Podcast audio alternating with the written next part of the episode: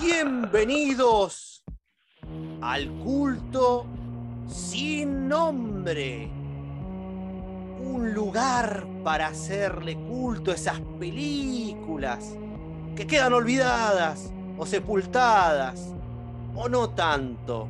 Aquí estamos en nuestro tercer episodio, un episodio especial, con gusto italiano. Pero antes de entrar en el tema en cuestión, voy a presentar al otro conductor de este programa, el estimado e inefable Pablucci García.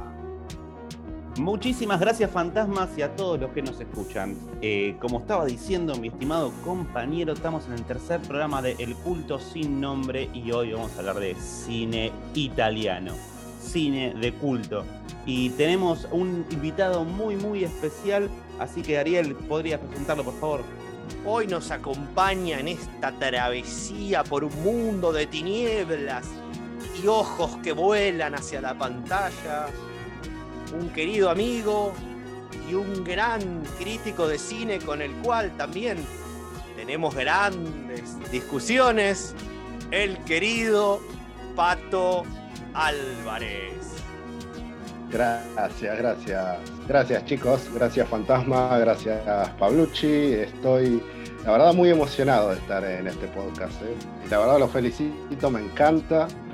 Y, y nada, vamos a hablar un poco terror italiano, ¿no? It's me, Mario. Vamos a hablar específicamente de un director del cual podríamos hacer varios programas, pero nos vamos a enfocar en tres de sus películas más reconocidas y que forman una especie de trilogía, la trilogía de las puertas del infierno, así le dicen los fans, y este director es Lucio Fulci. El Lucio Fulci que me Y las tres películas en cuestión van a ser Pánico en la ciudad de los muertos vivos, y tú vivirás en el terror del más allá, y la casa cercana al cementerio.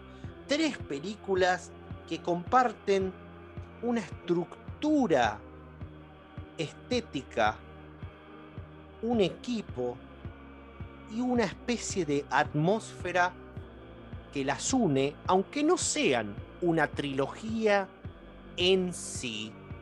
¿Querés decir algo al respecto para empezar, Pablucci? Como muy, bien decía Fantasma, no es una trilogía en sí, pero eh, la estética, la construcción de la narrativa de las películas y eh, eh, todo el formato que tiene y a su vez el infierno, porque eso es eh, a lo que se refiere esta película, esa cosa que nos va a avasallar en cada una de ellas, es lo que tienen en común. más allá del grupo creativo que estabas diciendo, en el cual por ejemplo tenemos al gran guionista Dardano Sacchetti, que ha acompañado mucho a Lucio Fulci en estas grandes obras del terror italiano. Eh, vamos a ir hablando un par de cosas muy importantes más adelante, pero quisiera dejarle la palabra a Pato como para que nos pueda comentar un poquito por arriba cuál es su opinión de esta trilogía. Eh, eh, bueno, para mí yo voy a hacer un paralelismo esto, con esto que decían que no es una trilogía en sí, sino que comparten atmósfera y demás. Hago un paralelismo con otro género también italiano del que soy fan, que es el spaghetti western y por ejemplo, tenemos la trilogía del dólar de Leone, que si bien no es una trilogía per se, comparte atmósfera, comparte actores y demás. Acá Fulci lo que hace también es compartir actores en diferentes roles, sobre todo la protagonista femenina que aparece en las tres, si mal no recuerdo, sí, en las tres películas. Y capaz que voy a traer un poco de arena, un poco de bardo, porque si bien hablamos de trilogía o trilogía por la atmósfera, yo creo que en realidad la tercera parte, entre comillas, que sería la casa cercana al cementerio, no tiene nada que ver con las otras dos. Las primeras dos sí comparten una atmósfera y quizás un tema. La tercera para mí, no. Discutible, lo aceptamos, pero es discutible, pero así se ha, aceptado como que estas películas son una especie de, de- de trilogía, nos guste o no, ahí están las tres, eh, quizás son las tres más famosas, le podemos sumar Zombie. Y antes de seguir, de adentrarnos en esto, precisamente, quiero contar un poquito de Lucio Fulci, estudiante de medicina recibido para dejar contento a su padre, pero después dijo, me voy a estudiar cine con los grandes. Hizo muchas comedias, películas de suspenso. En los 60 hizo un par así de eh, eh, uno sobre el otro, por ejemplo, una película de crímenes, pero que no es un giallo. Tiene un western muy bueno que se llama Tiempo de Masacre con Franco Nero, al cual Tarantino homenajeó en, en Django Unchained, con dos escenas muy, muy similares. Después empezó de a poco a mostrar cierta predilección por la crueldad o por el terror. Hizo una mujer con piel de lagartija, que es un giallo muy psicológico, con un, con un par de escenas bastante fuertes. Y después hizo Siete Notas en Negro, una especie de película de suspenso, sobrenatural, una especie de Hitchcock, que no fue muy. no fue un éxito. Y después de eso vino Fabricio de Angelis, lo juntó con Dardano Sacchetti y le ofreció hacer Zombie. Y Zombie en Europa se llamó Zombie 2. ¿Por qué? Vamos a aclarar la confusión. Dawn of the Dead, El Amanecer de los Muertos, de George Romero, en Europa se llamó Zombie y fue un éxito. Los italianos, como copiaban todo lo que era un éxito, dijeron vamos a hacer Zombie 2. Y Zombie 2 en realidad no tiene nada que ver, salvo por los muertos vivos, pero si se fijan, en esta película Zombie vuelve al tema del zombie y el vudú, no tiene que ver con el zombie social de George Romero, y fue un éxito instantáneo, fue un gran éxito en todo el mundo, Zombie, y además eh, Fulci le agarró un gustito por el terror, y ahí viene una seguidilla de películas que las voy a nombrar porque es, es increíble, la, cantidad de películas. se concentró como, digamos, lo más conocido de zombie, de, de de Lucio Fulci en esa época. Vino Zombie, vino Las Puertas del Infierno, vino El Gato Negro, El Más Allá, La Casa Cercana al Cementerio, El Descuartizador de New York y Manhattan Baby, la última película con gran presupuesto de Fulci. Todo esto es del 79 al 82. Una o dos películas por año llegó a ser una locura y es el- las películas que hoy más se lo recuerdan a Fulci. Incluso Fantasma, eh, vos fijate que la- las dos primeras partes son del 80 de estas, de estas películas, ¿no? De lo que es la trilogía del infierno. Eh, y la otra del 81. O sea, lo hizo, lo hizo al toque. Eh, la velocidad con lo que hacían películas en ese momento, la verdad, asombrosa. Incluso la calidad también, haciendo un poco. Porque tiene, tiene una, carga, digamos, eh, pensada, por un lado, porque supongo que todos vamos a, a- estar de acuerdo que el, el cine un poco de Fulci y toda esta época encima es como un poco surrealista también, ¿no? O sea, tenés muchas cosas que decís, este lo hicieron así porque fue así nomás, y la verdad que si lo analizás, como que decís, y no sé si fue así nomás porque se repite constantemente. Eh, incluso la estética, eh, el la estética no, el formato, el diseño de lo que son eh, las criaturas, por decirlo de esta manera, de las películas también. Hay toda una cosa que está bien hecha y muy pensada. Yo quiero hablar un poquito después de eso, porque me parece un tema interesante, como comparándolas con otras películas por ahí que tienen criaturas similares como zombies, por así decirlo. Hay una gran diferencia con los zombies de George Romero y con la forma en la cual muestra eh, Fulci eh, toda esta cuestión que es la muerte, por así decirlo. Pato, ¿querés decir algo? Em, la verdad que primero estoy, asombrado con lo que conocen todos ustedes. Quería hacer un- una salvedad. o, eh, Fulci en el o Fulci, ya ni sé cómo, cómo decirle. En el 75 eh, roda un spaghetti western, vuelvo, eh, que se llama Los Cuatro del Apocalipsis, que tiene una atmósfera similar a estas películas. Tiene lo que dicen en España una atmósfera malsana, tiene un personaje que es una especie de Charles Manson hippie que tortura a un comisario. O sea, ya desde el 75 eh, vemos en otro género la, pericia de Fulci en, esto del terror o de crear una atmósfera opresiva y oscura también un poco tiene esa cuestión del cine italiano eh, de toda esta época, también si uno se pone a pensar, ¿no? Analíticamente lo que es el tema de la posguerra, que por ahí Estados Unidos no lo vivió tan crudamente porque no fue en su territorio. Y eso eh, ocurre mucho en la crudeza de, las formas de muerte que muestran este tipo de películas. Fantasma. Hace poco salió un documental sobre Lucio Fulci, yo te lo recomendé, Pablucci, donde hay un actor que interpreta a Fulci y quiere meterse en la, en la cabeza de Fulci y va entrevistando amigos y, conocidos de Fulci. bueno, nos enteramos aspectos de su vida privada que yo desconocía. Por ejemplo, él tiene dos hijas y la mujer, él un día llevó a las, a las dos hijas al cine, la mujer se suicidó. Metió la cabeza en el horno y se suicidó.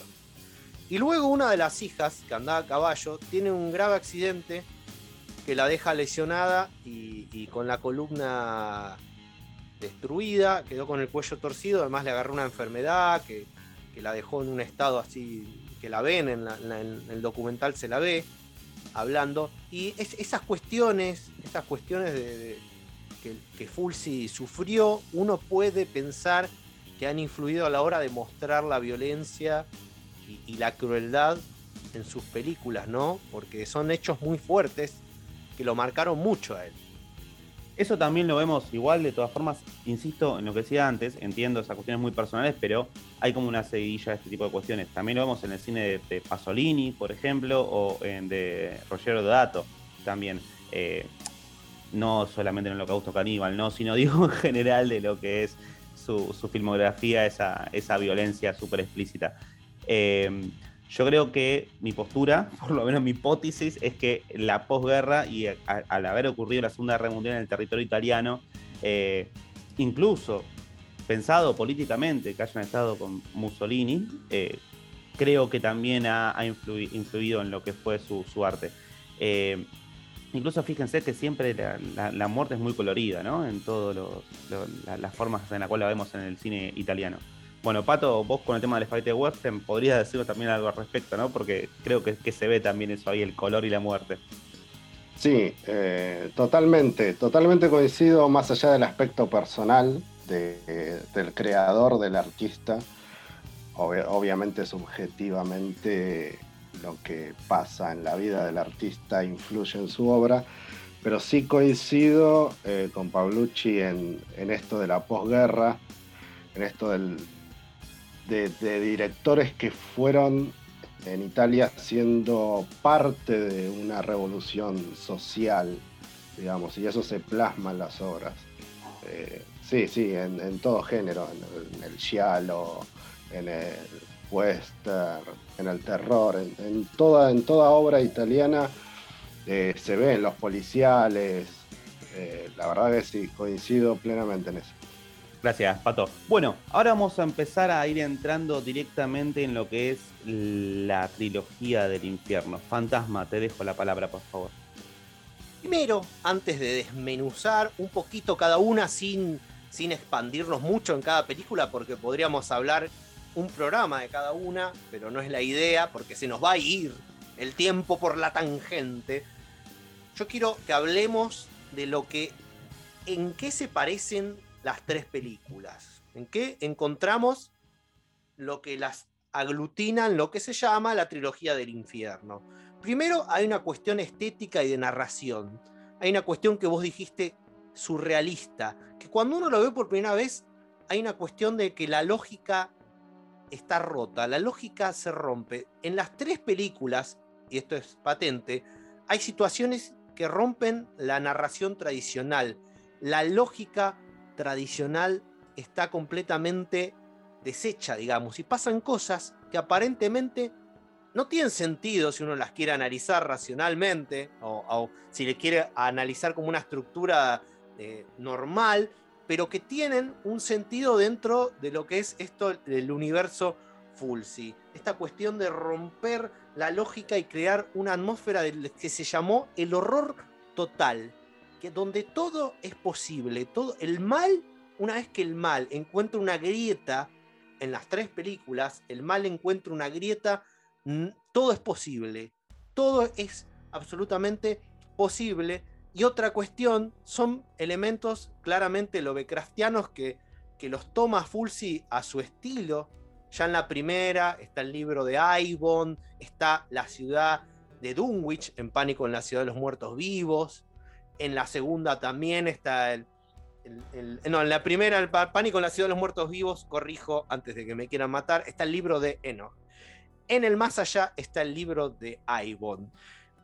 La tercera que uno podría decir, ¿dónde está el elemento Lovecraftiano? Bueno, pasa en Nueva Inglaterra, en una mansión al lado del cementerio, y podríamos decir que parece una variante de, aire frío, de aire frío, ese doctor que se mantiene vivo a pesar de que está muerto, y además que le pone el nombre de Freudstein. ¿Qué quiere? Ah, es como una mezcla de Frankenstein y Freud. Y bueno, Lovecraft detestaba a Freud. Lovecraft detestaba a Freud y parece que Fulci lo siguió poniéndole ese nombre al monstruo que viene del sótano. Entonces, yo veo esas tres similitudes. ¿Vos qué pensás, Pato? Em, a ver, como dije, las primeras dos, sí es verdad. Eh, hablando de, la grieta, recuerdo en, la primera película que aparece esa, esa grieta en la pared del bar, donde están tomando esos dos tipos que, no se van más. Parece no se van más, en un momento se van. Eh, sí, eh, el libro de Enoch, el libro de Avon, la atmósfera. Y vuelvo a. Esta es una opinión personal. me interesó, me parece, coincido hasta ahí el tema de, de la tercera parte de la casa cercana al cementerio con el tema de ese muerto vivo, doctor Freudstein, que está ahí, pero no, yo sigo sin ver la relación y siendo que salió un año después del resplandor, veo mucha influencia del resplandor, mucha. Y yo creo que ahí Fulci robó. Bueno, de hecho, eso es muy notorio.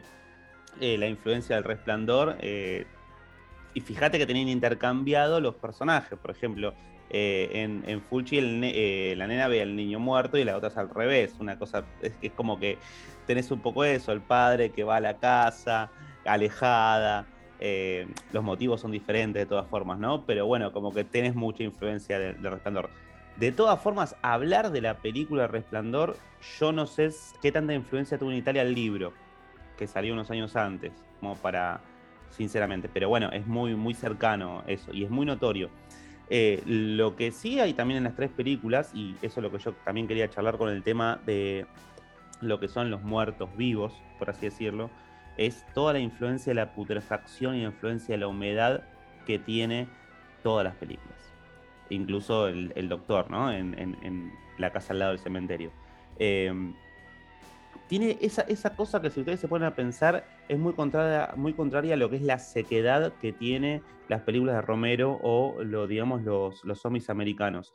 Eh, acá la humedad, la putrefacción, todas esas cosas que salen del cuerpo, es como que le dan otro tipo de vida también, ¿no? Si uno se pone a pensar un poquito todos, tienen, todos esos cuerpos están moviéndose con cosas, con fluidos, con cosas que salen, eh, hay transpiración en las caras, es como que me, ha choqueado bastante eh, esa elección estética para hacer eh, lo que son, por decir de una manera, masas corporales, cuerpos putrefactos, lo que sale de la tumba, si lo quieren decir de una forma poética. Fantasma, continúe antes de adentrarnos en la primera de las películas, quiero decir algo que quizás muchos no sepan, ya que lo nombraron a Kubrick y el Resplandor. Es que en una entrevista, Kubrick dijo que en el Resplandor él aplicó la técnica de Lovecraft para crear una atmósfera. Porque él dijo, bien leyó, se nota que leyó eh, el- los ensayos de Lovecraft sobre cómo escribir ficción, que no son tan conocidos. Bueno, Kubrick lo leyó porque Lovecraft escribió que los personajes no importan, sino que están para crear atmósferas. Y Kubrick dijo que él en El Resplandor, a pesar de estar basándose en un libro de King, él dijo que aplicó la técnica de Lovecraft. De, los personajes están pintados para crear atmósferas. Y quizás eso también es algo que emparenta El Resplandor con estas películas de Fulci, ¿no? Que si vos te fijás los personajes, Fulci también me parece que está más interesado en crear atmósfera. Y ahora vamos a desmenuzar la primera de estas películas, que es de 1980, Las Puertas del Infierno, se llamó acá en Estados Unidos, pero en Italia, Pablucci, ¿cómo se llamó? Paura nella città dei morti viventi. Gorlami. Mi scusi con me? Pánico en la ciudad de los muertos vivientes. Tenemos Lucio Fulci dirigiendo y escribiendo, escribiendo junto a Giordano Sacchetti. En la inspiración, bueno, figura Lovecraft también, porque sucede en la Lovecraftiana Dunwich o Dunwich, como dicen. Actúa Catriona McCall, es la protagonista de las tres películas. La primera participación en una película de Fulci. Christopher Shore como el periodista. Y tenemos al, temible padre Thomas, Fabricio Jovin. Y un jovencito, ojo, Michel Soavi, otro futuro director.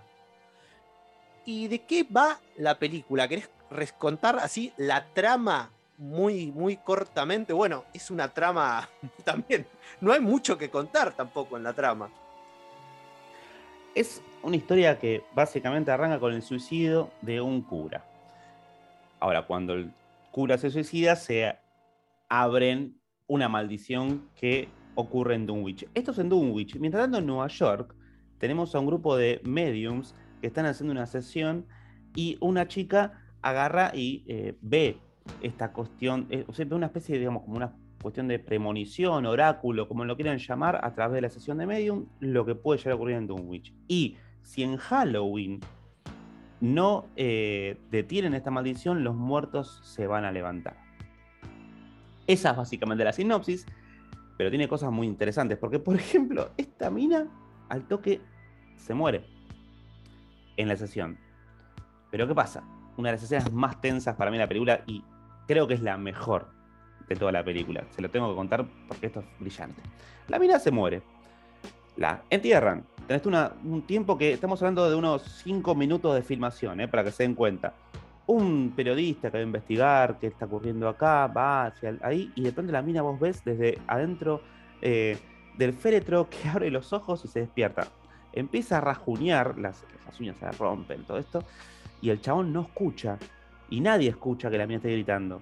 Hasta que el chabón se aviva y no tiene mejor idea que agarrar un pico y ponerse a darle con el pico a romper eh, el féretro eh, de la muchacha.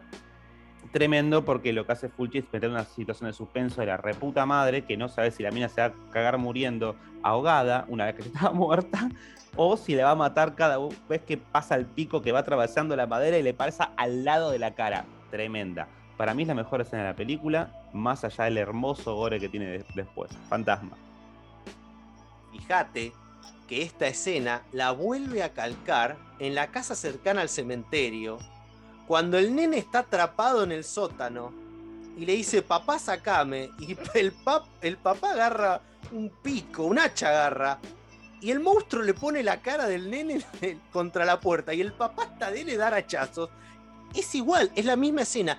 No es la primera vez que Fulci usa las mismas escenas en sus películas, porque en Siete Notas en Negro, cuando empieza la película, la madre, la chica ve, presiente psíquicamente como la madre se suicida y se tira sobre un, sobre un barranco y la- las piedras le van rascando la, la cara. Eso está en el final de No Tortura en un Patito, un giallo anterior en los 70, donde el asesino termina muriendo de la misma manera. Hay unas repeticiones de situaciones que podríamos decir que es algo típicamente fulciano. Bueno, seguimos con la trama porque mientras pasa eso está el periodista con la, con la medium en el pueblo de Dunwich hay, nos presentan un psicólogo con su paciente y a Bob, el pajero del pueblo, que, que, que está con una, con una muñeca inflable, y empiezan a pasar todas cosas, para resumirlo así, empiezan a pasar cosas random. Aparece el padre, aparecen gritos, aparecen... eh, El zombie, acá el muerto vivo, para no irnos mucho por la trama, no es el muerto vivo nuevamente ni de Romero, ni el de la película Zombie de Fulci. Son como zombies fantasmas que aparecen y desaparecen, tienen poderes. Es como todo, es como si el mal. Ah, nunca supimos por qué el cura se suicida. ¿Ven? Es como que no importa. El cura se suicidó y se abren las puertas del mal. Y empiezan a pasar cosas. El cura empieza a matar gente, empiezan a resucitar, desaparecen. Hay una escena donde está Michel Soavi, director de la muerte del amor, está en el auto con la, con la noviecita y aparece el cura. El cura la mira fijamente a la chica le empiezan a sangrar los ojos y empieza a vomitar todo el aparato digestivo y después al muchacho le rompe los sesos directamente. Estas son las imágenes truculentas. El gore acá es mucho más excesivo que en Zombie. Algo que comparten las tres películas, un gore eh, muy truculento, ¿no? Muy exagerado, pero que cuando yo cuando vi, por ejemplo, acá cercana al cementerio, la verdad que me impresionó este gore. No estaba acostumbrado. El, gore americano no era así en esa época. ¿Vos qué pensás, Pato, de esto? Sí, eh, no, incluso para, para, este momento creo que, que, no se está acostumbrado a esa clase de gore. Eh, porque encima en, en, estos tiempos estamos viendo mucho CGI. Entonces, creo que por un lado las, las escenas son súper, súper extremas, súper hardcore. Hay un punto en donde decís qué mierda está pasando porque no se entiende, no se entiende por qué se mató el cura. Está esta relación de fantasmas con poderes. Yo creo o interpreto que ese, esa puerta del infierno que se abrió, en realidad no se abrió, es como un velo que hace que ellos puedan pasar por un momento o interactuar con, las personas vivas que están ahí y hacerles algo. Eh, es más, creo que eso. Tiene, tiene mucho de, esa cuestión del velo, de lo que vos decís, Pato. Eh, porque sí, como no es algo así como súper explícito, sino como que eh, van, van fluctuando. No, no, es que tienen todo el poder del mundo, pero pueden hacer un montón de cosas también. Eh, más allá de esa escena gore, por ejemplo, que contaban desde el fantasma, que es la que salen la, las tripas por la boca, hay un concepto muy interesante que tienen las películas estas que es que la gente cuando, estamos hablando cuando van a hacerle, digamos, la autopsia, se murieron del susto.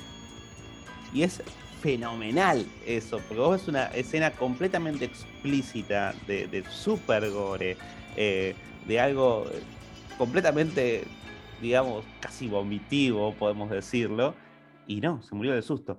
Eso es completamente Lovecraftiano.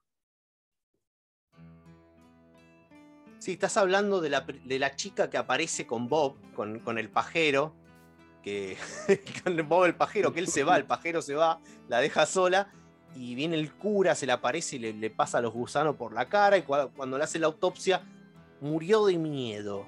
Murió de miedo y bueno, culpan al pajero, ¿no? Obvio. El pajero también va, va, el pajero Bob va a terminar sufriendo una de las escenas también más recordadas de la película, cuando el padre de una de las chicas que le había querido hacer algo, Bob, en otro momento lo encuentra en el garage y le pasa la cabeza por el taladro. Y sale de un lado para el otro el taladro. Otra de las infames escenas gore de la película. Y otra cosa para notar esto de que los personajes medio que no importan. Creo que esta es la. Es, esta, que es la primera, hay una dispersión en cuanto a los personajes. Por un lado tenemos a la gente del pueblo, al psicólogo, al, pajero, a la paciente, al nene, al hermano de, una de las chicas que muere. Y tenemos al, al, periodista y a la medium, que tienen que ir a detener en el, en el Samhain sería.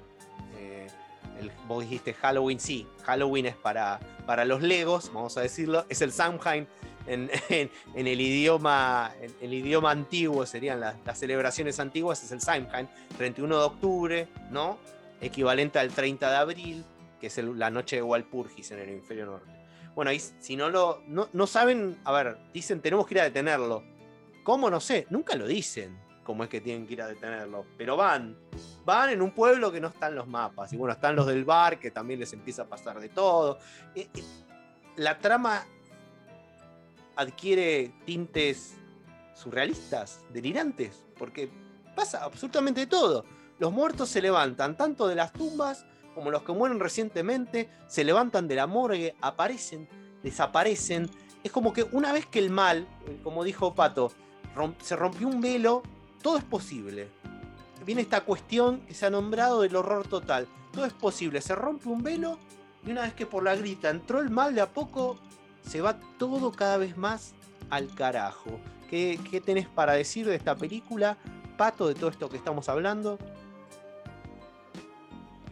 Hay, eh, yo tengo una duda. Tengo una duda con el tema del psicólogo, que ahora se me viene a la cabeza. ¿Hay una trama de infidelidad, de trío ahí? O, me la imaginé? Porque también no, no está resuelta ni se sabe por qué. Es como dice el Joker de, de Dark Knight. Yo voy, la película va, va y va y no sabes. Y de repente aparece esta trama que que nadie se la espera, nadie se la espera esa trama. Eh, es como que tampoco tenga, ti- tiene, o sea, sí tiene que ver, pero yo lo tomo como una especie, digamos, del, del, del fantaseo. Fantasma, ¿vos cómo tomas este tema? Bueno, precisamente algo que está presente en las tres películas, aunque Pato quiere dejar afuera. Fíjate, en la primera sí, cuando no aparece la chica, el psicólogo anota a Bob en un papel. Y vos decís, ¿hay algo entre ellos? Nunca lo resuelven. Nunca jamás lo resuelven. En el más allá, cuando aparece el plomero, aparece la sirvienta de la casa, lo mira y le dice, Joe, y se miran a los ojos como, como si, si fuera a pasar algo. A los dos minutos Joe muere de una manera espantosa. ¿Qué pasó ahí? No sé. ¿Iba a pasar algo? No sé. En la casa cercana al cementerio, que aparece la niñera que la nena fantasma vio hecha un maniquí y que se le cortaba la cabeza. O sea, la nena fantasma imagina cosas que van a pasar adentro de la película. Bueno, cuando aparece en la casa de la niñera, nos empieza a mirar a todos los ojos y vos decís, ¿qué onda? La niñera sabe algo, quiere abrir el sótano. ¿Por qué? En un momento va el, el- padre, el padre de familia, y la mira, ella lo mira a los ojos y se acercan y después, nada, seguimos a otra cosa como si nada. En eso, eso es algo que comparten las tres películas. Hay situaciones que parece que se generan entre las personas, pero que jamás se resuelven. Son cosas que pasan y quedan ahí flotando. Y eso pasa en las tres películas y no pasa tanto en las otras películas. En esta, estas situaciones se repiten casi exclusivamente en estas tres películas y quizás por eso se terminan emparentando las tres, más allá de que quizás las dos primeras se parezcan más por esta cuestión de la puerta del infierno, pero sin embargo, estas cuestiones de la trama y de cómo se resuelven y no se resuelven, las terminan poniendo a las tres del mismo lado. Eh, sí, yo opino igual que vos, Fantasma, eh, más allá de cuestiones que tienen que ver con la, con la estética y con el formato eh, narrativo. Bueno, eso es formato narrativo, lo que estamos hablando. Más allá de la opinión de Pato, que dice que no son una tan trilogía y que la, última es un poco distinta, después quiero que por favor comentes bien esto eh, para, para que cada uno de la gente que nos escucha pueda decir, a ver, ¿esto es una trilogía o no? Porque de todas formas lo que hablamos es de cine y de culto. Así que toda opinión es válida para esto. Em, no sé si Pato o Ariel quisieran hablar un poquito de lo que sería el final de esta película o si pasamos directamente a la próxima. Fantasma. El final, eh, hay una leyenda con el final. Dicen que alguien con café arruinó el final, entonces hicieron, quedó eso. Pero no, no, no, es, es una leyenda. El final es lo que hay, es lo que se ve. Cuando parece que triunfaron, que derrotaron al mal, están ahí, salen de la tumba. Eh, primero el periodista ya murió acá. Sale el psicólogo y la medium. Y aparece la policía con el nene. Y el nene va corriendo hacia ellos y de repente ellos dicen, no, no, no. Y bueno, se congela la imagen del nene y se agrie- salen unas grietas en toda la película. Final. Listo, final. ¿Qué pasó? no sé, es como que no había manera de detener el mal, el mal ya estaba en el mundo. Eh, otra cosa que el, nene, el nene del final, el nene de, la casa cercana al cementerio, otro final que después vamos a discutir también. Pero, ¿qué pasó en este final? No sé, ¿qué interpretación? ¿Quieren hacer alguna interpretación ustedes? Yo creo que la primera película, por decir, vamos a decir la primera película, primero quiero decir que me están convenciendo que vamos a meter la casa cercana al cementerio adentro. me están convenciendo. Y segundo, yo creo que no le dio para hacer un final. Sin embargo, el final queda súper bien en la película. Te da ese tono de desolación. De, como decía Fantasma, es triunfó el mal, o sea, existe, está y no lo van a poder parar. Entonces, la, acción por omisión, el fuera de foco, te genera eh, más perturbación que ver si, no sé, al pibe lo agarró un muerto vivo por atrás y le arrancó la cabeza. Creo que genera mucho más eso que ver algo, el fuera de foco. Es como decía Hitchcock, siempre traigo la famosa frase que decía, ¿qué es lo más aterrador? Eh, una puerta cerrada, o sea, no sabes lo que está del otro lado. Y creo que este final eh, va por ese lado. Es básicamente el horror a la incógnita, ¿no? Una, una cosa por el estilo. Bueno, vamos a continuar con nuestra próxima película y este es el turno del fantasma en decir su nombre en italiano. Esta película es el más allá de Beyond em, en inglés. Fantasma, ¿cómo se llama en italiano? E tu vivrai nel terrore, le al di là. Antonio Margarete. ¿Ancora? Margarete. Y tú vivirás en el terror del más allá, porque se resumió a The Beyond o el más allá pero es el nombre, no es el tagline del póster. No, no, cuando uno pone la película, aparece todo ese nombre entero y tú vivirás en el terror del más allá. Es casi una premonición de lo que va a pasar. Lo primero que tenemos que decir es que es el más allá, es la película más celebrada de Fulci, la más celebrada de las tres, la más recordada. Se puede hablar de obra maestra en este caso donde los elementos que estaban en estado quizás crudo, en pánico en la ciudad de los muertos vivos, acá están mejor desarrollados, están más sueltos. Hay una, hay una anécdota que hay que, que hay que contar en cuanto a la realización para que vean estas cuestiones del cine. ¿Vieron cuando hoy los directores se pelean con los estudios, dicen, no, no me dejaron hacer mi visión, yo quería hacer esto, no me dejaron, los estudios querían hacer esta cosa. Bueno, eso siempre existió. Sobre todo cuanta más plata hay, más presión hay de hacer un éxito.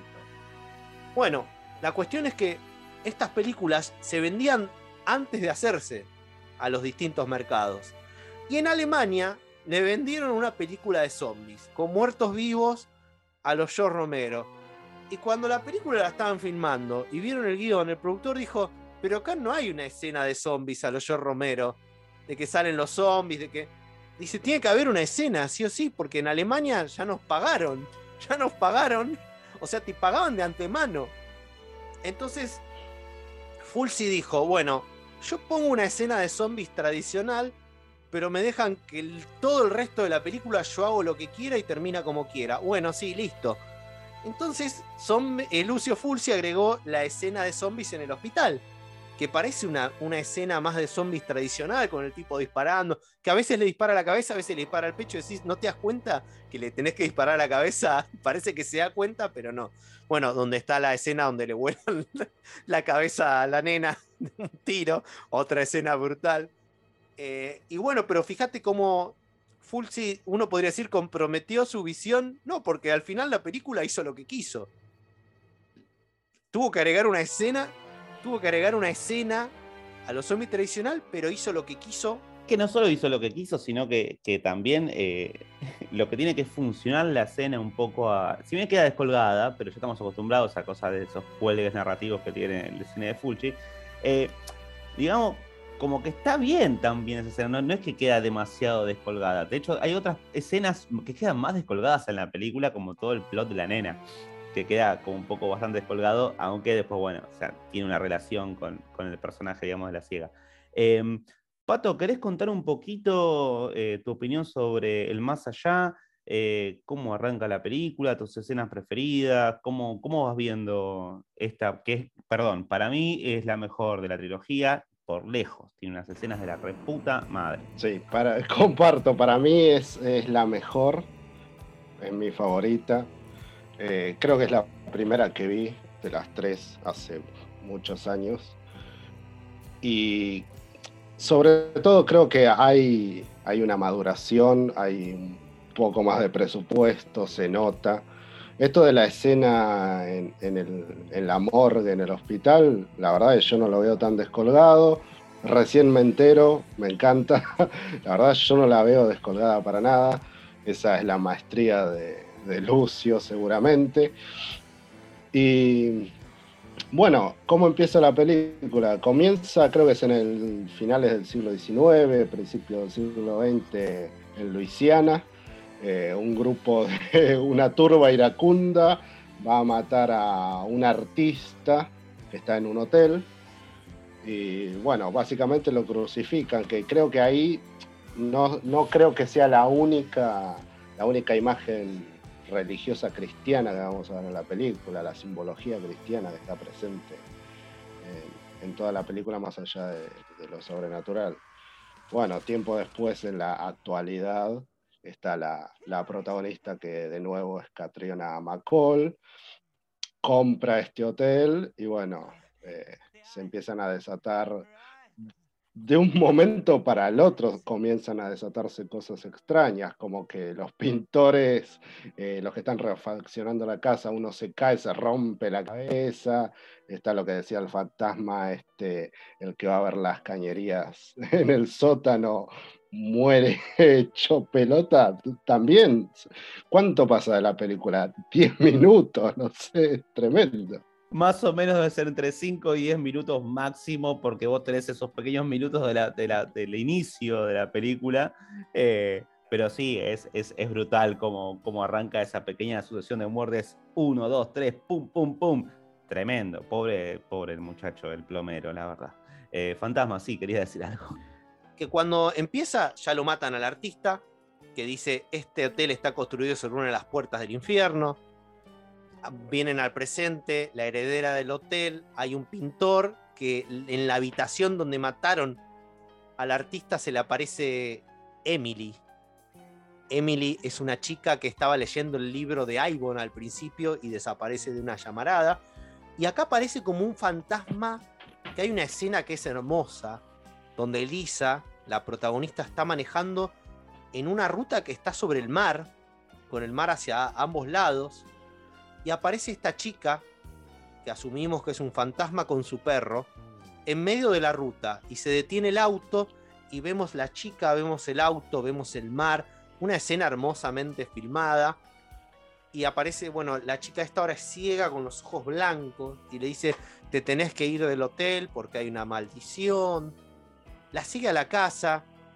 Lo loco es que está sonando una, una música en la película y después la chica, vamos a decirle fantasma de alguna manera, está tocando la música del soundtrack, lo está tocando en el piano.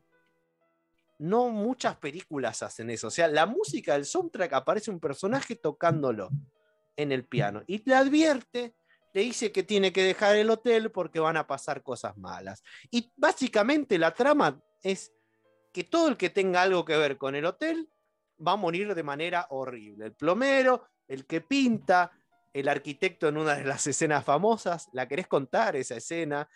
Ah, otra cosa que una de las tres películas. En las tres aparece Fulci en pequeños papelitos, como hacía Hitchcock. Bueno, acá hablando ya. En esta es el, el bibliotecario que le dice, estuvimos tres horas, tres, semanas de huelga para tener una hora más de comida. En Pánico en la ciudad de los muertos vivos es el jefe del, diario del periodista. Y también vuelve a aparecer en la casa cercana al cementerio como el jefe de, de universidad del profesor que va a reemplazar al tipo que se suicidó de una manera horrible en la casa. En las tres aparece Fursi hablando un poquito y mostrando un poquito también de esa, de esa, esa influencia, porque Hitchcock tuvo una gran influencia sobre todos los directores italianos que hicieron Giallo y que hicieron cine de terror. Bueno, ¿querés seguir un poco con, con esta, con la trama, Pato? Sí, bueno, em, eh, voy a hacer una pregunta. Seguramente igual ya hablamos de que repetía actores. ¿No puede ser que el pajero de la 1 es el... No el bibliotecario, sí, el otro bibliotecario puede ser, ¿se acuerdan que hay uno que, que es muy inteligente? El, vos decís, el, el bibliotecario de la casa cercana al cementerio es el tipo raro que trabaja en el hotel del más allá, pero no es el que hacía de Bob en Pánico en la ciudad de los muertos vivos. O sea, el del más allá, pero pasa que está caracterizado de la misma manera en el más allá. Así todo un tipo sudado, vestido Claro. de negro, todo así que es, es como el hijo de la mina también. Y dice, ¿quién vino? ¿Vino el plomero? ¿Vino Joe? Y decís como que dando a entender que lo conocen a Joe. Y después muere Joe y nada. No- nunca supimos por qué daban a entender que había algo con Joe. No, estas cosas que pasan así. Relaciones no explicadas entre las personas. Sí, que tampoco interesan demasiado, ¿no? Porque como que acá lo, lo más interesante de la película es eh, lo, que está ocurriendo en lo que es la herencia del hotel, ¿no? Otro elemento también, digamos, eh, eh, lo craftiano, digamos, de reaperturas, de, de cosas que terminan siendo tremendas. Eh, sobre la casa. ¿Vieron? Me, pa- me pareció precioso el detalle de que la estructura de la casa ya se ha estado reduciendo a través del tiempo, por ejemplo. Que haya estado cambiando, que es la escena del bibliotecario, que la quiero decir porque sinceramente es la escena una de las escenas fantásticas de la, de la película. Eh, ella está averiguando eh, y su amigo que se está encargando de del hotel que tiene que ella regentar porque lo heredó, ¿verdad? Y lo quiere poner de nuevo en uso. Necesitan saber más o menos cómo es la estructura del hotel y los planos. El tipo va y encuentra los planos en la biblioteca, esta escena que cha- charlamos recién, eh, y ven, bueno, que los planos empiezan a cambiar, ¿no? Que es, distinto el plano eh, re- real de lo que es, la casa, de lo que están viendo. El tipo está en una escalera, porque está en la parte, digamos, de arriba de la biblioteca, y se cae, se cae de espalda, se pelota. Hasta ahí está todo bien, se hizo pelota. El tema es que empiezan a aparecer unas arañas. Unas arañas que se empiezan a acercar al tipo, unas arañas que se acercan eh, a su rostro, a su cuerpo. Tenés arañas reales acá y arañas que se notan que, que- que son truchas, por así decirlo, es muy divertido, porque vos tenés dos, tres arañas truchas y dos arañas reales que están ahí. Y las, la violencia que tienen esas arañas, porque la, la araña eh, penetra la boca, la carne, la lengua, le arranca la lengua, la- eh, le- vos ves cómo le, le- le toca con, con sus cosas la araña y, y le arranca la lengua, se mete dentro del ojo. Bueno, ya sabemos que los italianos con el tema de los ojos tienen un, como una especie, digamos, de cliché italiano, ¿no? Pero me pareció tan bizarra y tan bella esa escena a su vez, porque está muy bien hecha. Es muy divertido, sinceramente. Eh, tiene varias escenas. El final que tiene, por ejemplo, eh, desde John es magnífico. Tiene un final de la reputa madre. Eh, porque también eh, eh, esas cosas como del surrealismo eh, lo muestran mucho en esta película en un cuadro que tiene que ver con el final. Este a- cuadro del artista que vivía en el lugar, eh, que él pintó, eh, está completamente conectado con el final de la película. Esto lo digo porque eh, ese- esa concepción del arte que tienen la- la- las películas, esta principalmente, es muy fuerte. Pato, ¿querés decir algo? Sí, em, me parece que va por ese punto también lo que decía de la, de la iconografía o simbología cristiana, donde el arte, el arte pesa mucho, ¿no? Y, y nada, sí, me acuerdo de la escena de las arañas y, y es total, como decís vos, Pablucci, es entre bizarra, pero es estremecedora y súper brutal al mismo tiempo. Es como un ensañamiento esas arañas de dónde salieron que están re locas. Y bueno, pasando más, más al, adelantándonos en la trama, quería hablar un poco de, la chica ciega eh, que había comentado el fantasma. La chica ciega yo creo eh, o interpreto que ya en esta segunda parte de, la trilogía, en contraposición de la primera donde veíamos ese velo, y ese velo de alguna manera separaba el mundo del más allá de este más acá. Acá ya hay una conexión y acá se puede traspasar y no sé si es un fantasma o no porque en el final todavía no lo vamos a comentar pero pasa algo que deja a los protagonistas de una forma parecida a esta chica. Em, ella está acá y es de carne y hueso. Es más, tiene una muerte terrible. Entonces, está muerta, no está muerta, es una entidad que al pasar acá se corporizó.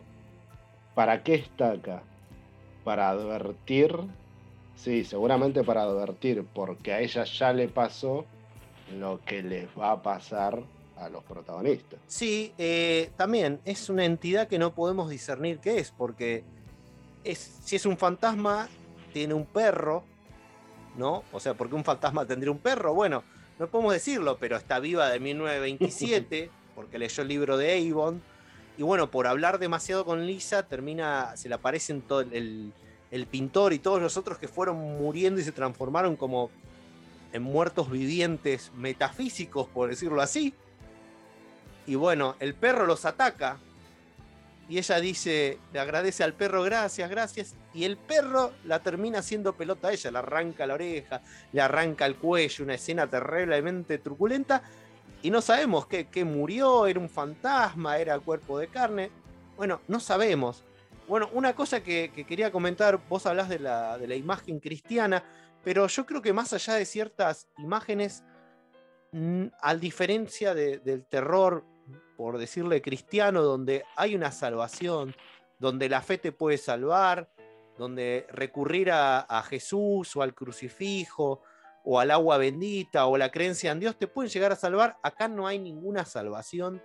Acá en esto me parece que es totalmente lo Lovecraftiano. Una vez que el mal invadió al mundo y a los personajes, no hay ninguna salvación posible y de hecho, fíjate que ninguno de los personajes intenta recurrir o a Dios o, a, o, al crucifijo. No, no, no aparece eso. No, no, de hecho, no hay salvación posible.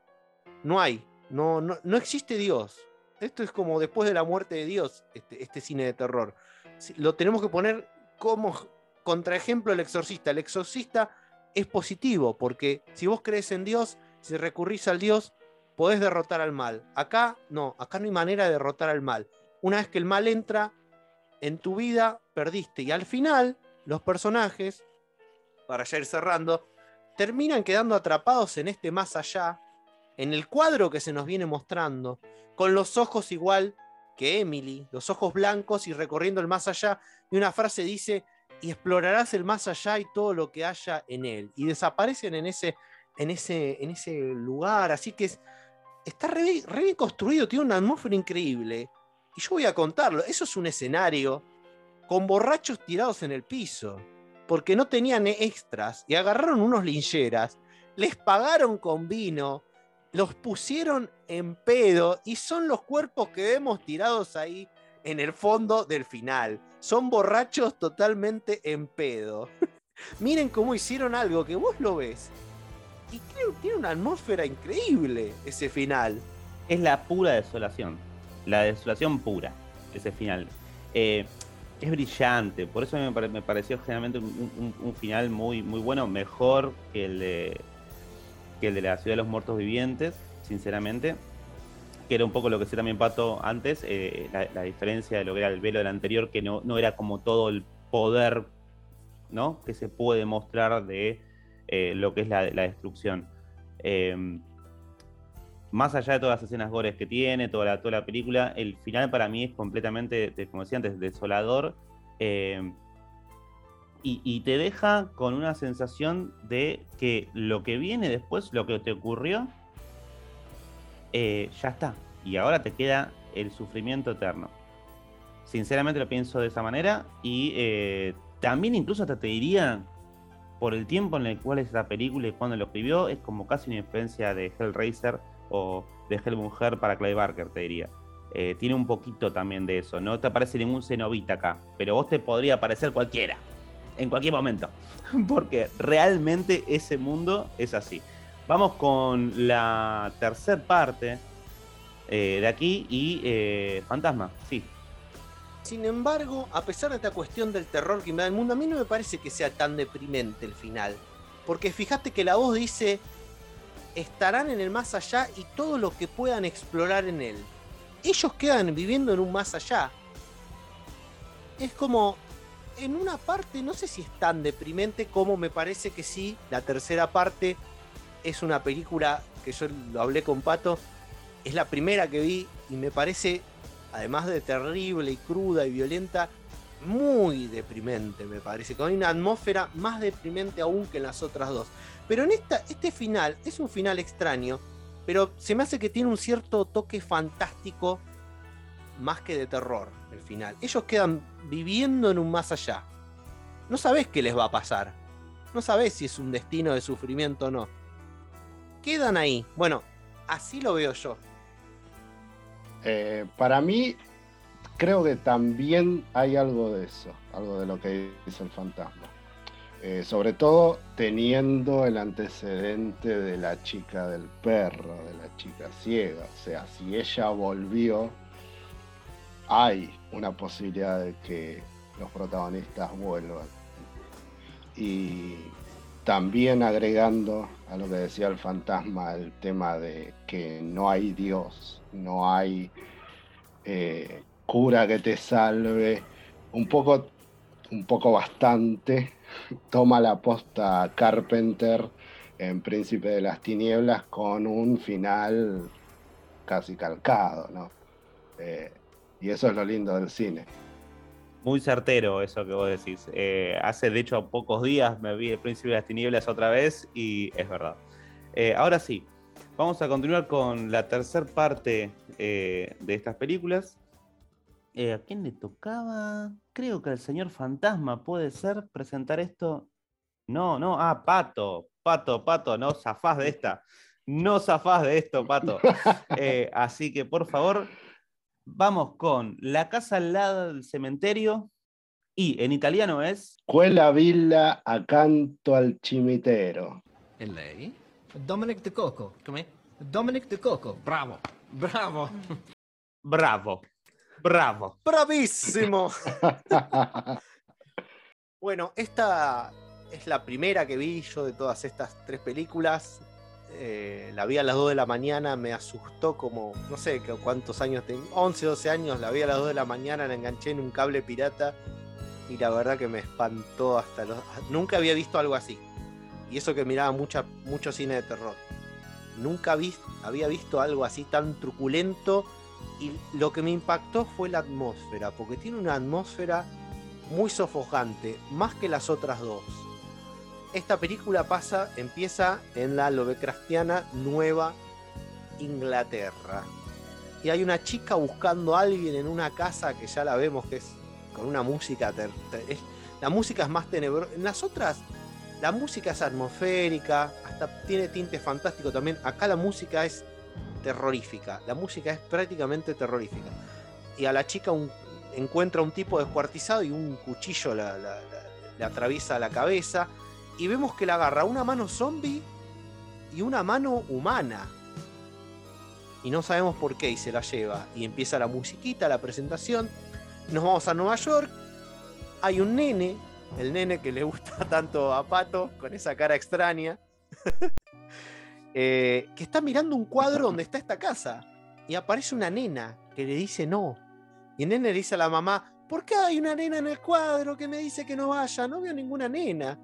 Y bueno, se van a New York porque el padre es un investigador que va a continuar la investigación del tipo que vivió en esa casa, que lo acusan de haber matado a su mujer, a los hijos y de suicidarse. Y van a la casa que efectivamente tiene un cementerio al lado y los que se la alquilan dicen la casa Freudstein. Ahí es donde escuchamos por primera vez el nombre de Freudstein, que claramente es una alusión a Freud y a Frankenstein, ¿no? Eh, puede ser, uno puede buscar un análisis, un Frankenstein psicológico, si, si, si buscamos hilar fino. Y bueno, obviamente en la casa hay ruidos, hay cosas extrañas, hay un sótano, un sótano que, que no está abierto. La nena, otra vez aparece un- una nena fantasma, no fantasma. ¿Qué es la nena? No sabemos. ¿Es un fantasma? Acá quizás podríamos llegar a pensar que, de todas las películas es lo que parece más un fantasma clásico y le dice al nene. Como que interactúa al nene, uno podría decir como, como en el resplandor, pero me hace acordar más a otra vuelta de tuerca. De hecho, la película tiene una frase al final que, que no es de, de Henry James, es una frase inventada por Fulci. Y le dice que se tienen que ir, qué sé yo. Y bueno, Pablucci, que encuentran barriendo y corriendo la alfombra. Eh, no, estoy teniendo problemas de memoria con esta película. No recuerdo esta escena en particular. Por eso estaba diciendo que, que la diga Pato. Eh, tengo que pedirle disculpas a la audiencia. Eh, así que, Pato, por favor. ¿Qué encuentran? Me mataste, ¿cómo que encuentran? No, está- estaba pensando en el principio, más que nada, lo que decías de este nene. A ver, voy a aportar en eso.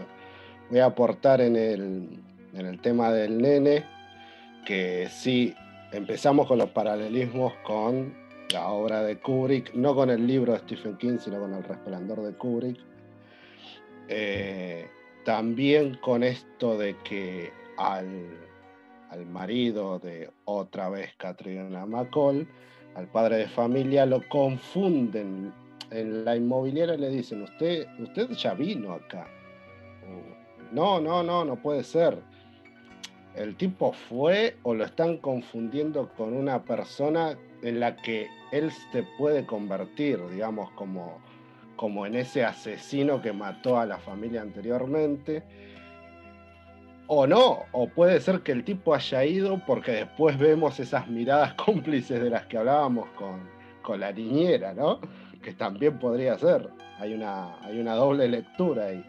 Yo obviamente me tiro más por el tema de la referencia al resplandor y de que esta persona tiene esta tendencia y podría tener la tendencia a convertirse en, en el asesino de la familia como lo fue el anterior inquilino. Fantasma, ¿me podés decir por favor qué es lo que había en esa escena? Una de las escenas más memorables, que vos no la recordás, te voy a tener que castigar después de esto. El castigo del fantasma será terrible. La mujer, Catriona McCall, corre la alfombra y que encuentra en el living la tumba de Freudstein. En el living. Y le dice al marido, hay una tumba. Y el marido le dice, bueno, querida, esto no es New York. Esa es la respuesta de él. Bueno, aparece la niñera, que a todo esto, como ya dije antes, la nena fantasma vio un maniquí que se parecía a la niñera y el maniquí se le cortaba la cabeza y caía girando. O sea, todo esto lo ve la nena fantasma. Y aparece la niñera que tiene miradas cómplices con todos. Y la, la niñera parece que sabe algo en la casa porque quiere abrir la puerta del sótano donde está el mal. Fíjense que como en las otras dos películas, el mal viene de abajo. El mal viene de abajo también, sí, como el infierno, podríamos decir. El infierno, eso es una imagen cristiana, bueno, que también estaba en la mitología griega en el Hades o el Hel de los nórdicos, pero el mal, la oscuridad viene de abajo. Y acá está en la casa el mal, que es el doctor Freudstein. La niñera, no sabemos por qué, nunca nos explican por qué, además de tener la mirada cómplice con el padre de familia, abre el sótano. Y bueno, el sótano es un lugar tenebroso. Baja la mujer, baja el nene, aparece un murciélago, también una escena desagradable, lo ataca al marido y el marido así como que lo empieza a cuchillar al murciélago mientras lo está mordiendo. El marido se ríe mientras acuchilla al murciélago, si ven bien la escena. Se está riendo, lo está disfrutando mientras el murciélago le está, comiendo la mano, ¿no? Fantasma, te, te- te interrumpo un segundo, eh, porque me, recordé algo. Eh, volviendo al tema de la trilogía, todos los personajes eh, de estas películas salen de Nueva York y se van hacia otro lugar. Es, es un punto en común que también tiene, ¿no? Digamos, en la primera se van de Nueva York a Dulwich, en la segunda se van eh, de Nueva York a, lo que es el hotel, no me acuerdo dónde estaba, estaba planteado la ciudad, pero bueno, ahí es el hotel básicamente, y en esta se van a, a Nueva Inglaterra. Interesante eh, e- ese detalle como para también unir las películas en ese sentido. Eh, Pato, ¿querés comentar algo de la casa al lado del cementerio? Eh, sigo con lo mismo, sigo con, lo mismo. Justamente hablaba el fantasma de- del tipo acuchillando con saña al murciélago y riéndose.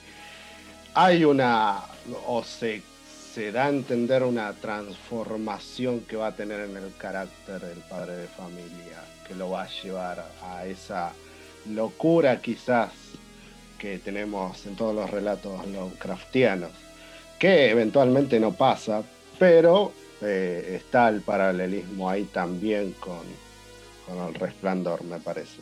Sí, y bueno, mientras avanza la trama, muere la, la dueña de la inmobiliaria de una manera truculenta y sangrienta también, explícitamente.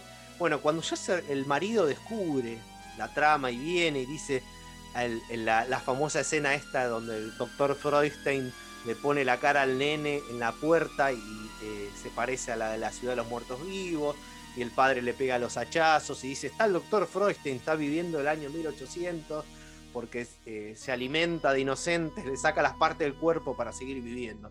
Y bueno, cuando bajan al sótano los tres, está ahí el doctor Freudstein, que es una criatura repugnante. O sea, decir, tam- nuevamente, como dijo Paulucci, si lo comparamos con los, con los muertos vivos de, las películas norteamericanas, es- les gana por goleada. Los muertos de, de las películas de Fulci están. Es como que cada uno tiene un look particular y además son muy repugnantes, muy, muy asquerosos, muy, muy.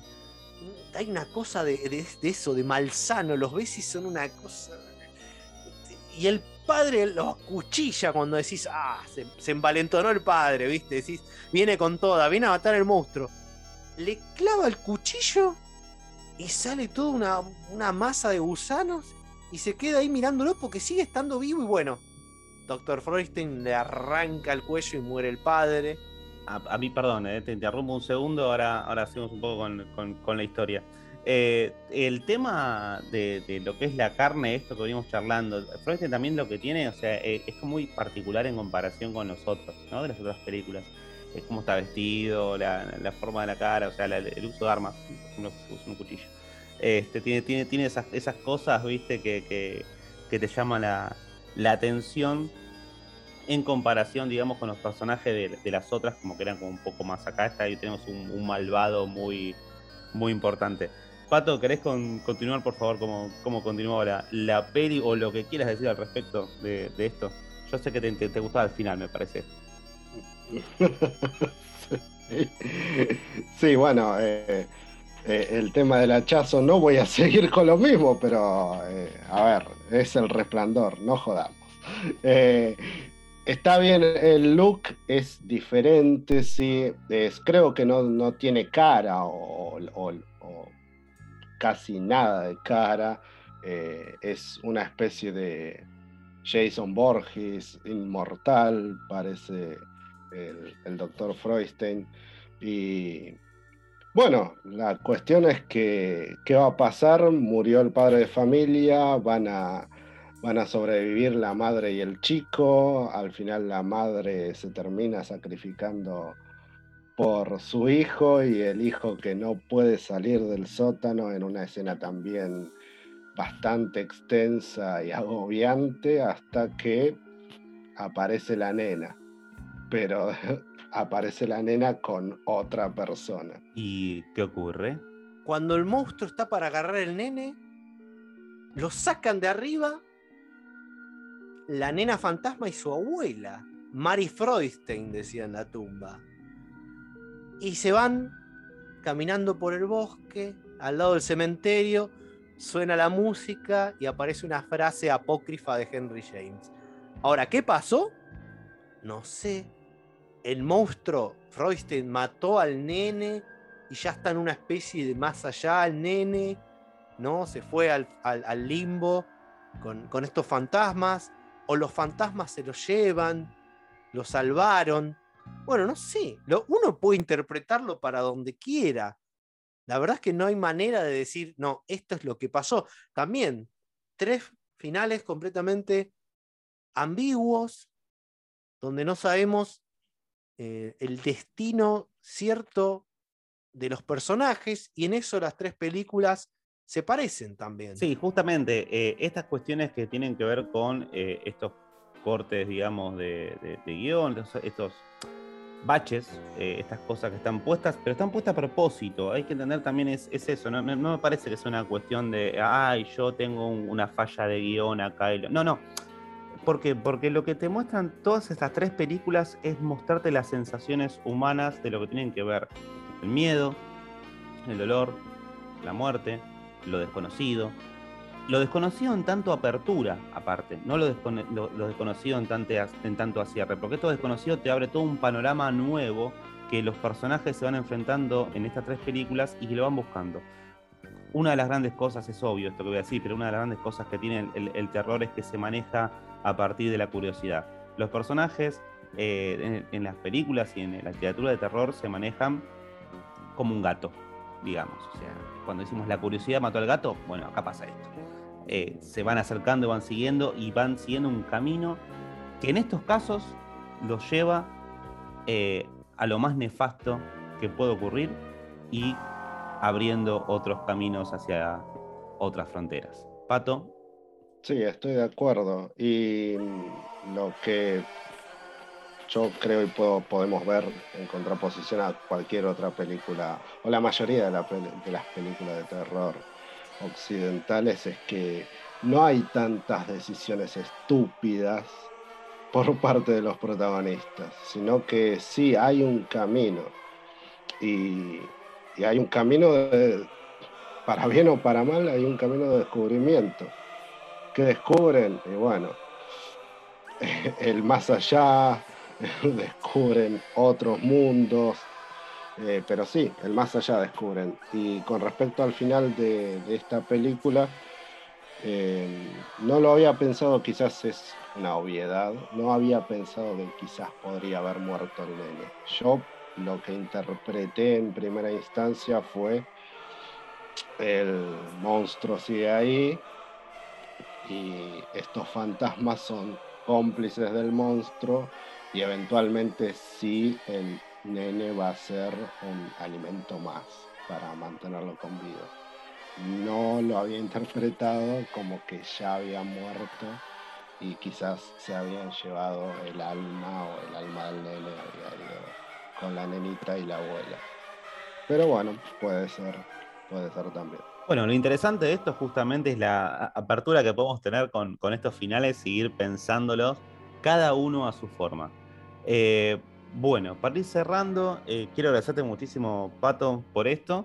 Eh, realmente vimos unas películas muy interesantes. El cine de Fulci se lo recom- recomendamos a todo el mundo, a todo lo que le interese el cine de culto y a todo lo que les interese principalmente las películas de terror, porque realmente creo que por humanidad la tienen que ver. Fantasma, te dejo vos el cierre eh, y muchas gracias. Y Pato, eh, gracias a vos nuevamente. eh, la verdad que buenísimo.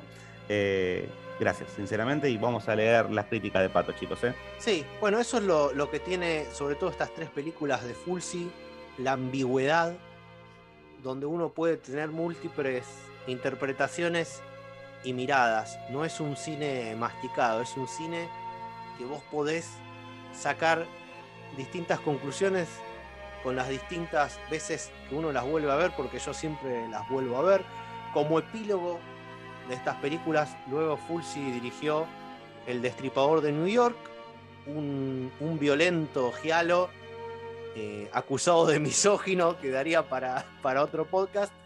Y Manhattan Baby, que sería la cuarta parte no reconocida, porque sigue con esta, con este, si bien tiene una onda quizás más Spielberg, no tanta violencia, pero tiene el mismo delirio, ¿no? las mismas asociaciones y la misma, la, misma atmósfera, digamos, que estas películas. Él no es de las mejores, pero igual se las recomiendo si les gusta este estilo de este, este estilo como especie de surrealista y de horror total. Así que bueno, este es el Fulci que vimos hoy. Quizás otras películas de Fulci vuelvan en otro episodio. Y me despido dejándole la palabra al invitado. Un gusto haber tenido a Pato acá hablando de estas películas. Así que ahora le vamos a dejar las palabras finales a él. Bueno, muchísimas gracias Fantasma, Pablucci, fue un gusto. Eh, me encantó hablar de, de Fulci, de cine. De cine me encanta hablar y la verdad con ustedes dos es más que un placer. Eh, espero que no sea la última vez y creo que me voy a ver Manhattan Baby, loco. Me parece que me voy a ver Manhattan Baby. Me parece muy bien, Pato, muy bien. Eh, mirala, vamos a verla todos. Eh, muchas gracias por escucharnos. Esto es El Culto Sin Nombre y nos vemos en el próximo programa. Nos vemos la próxima, mis estimados oyentes. Hasta el más allá.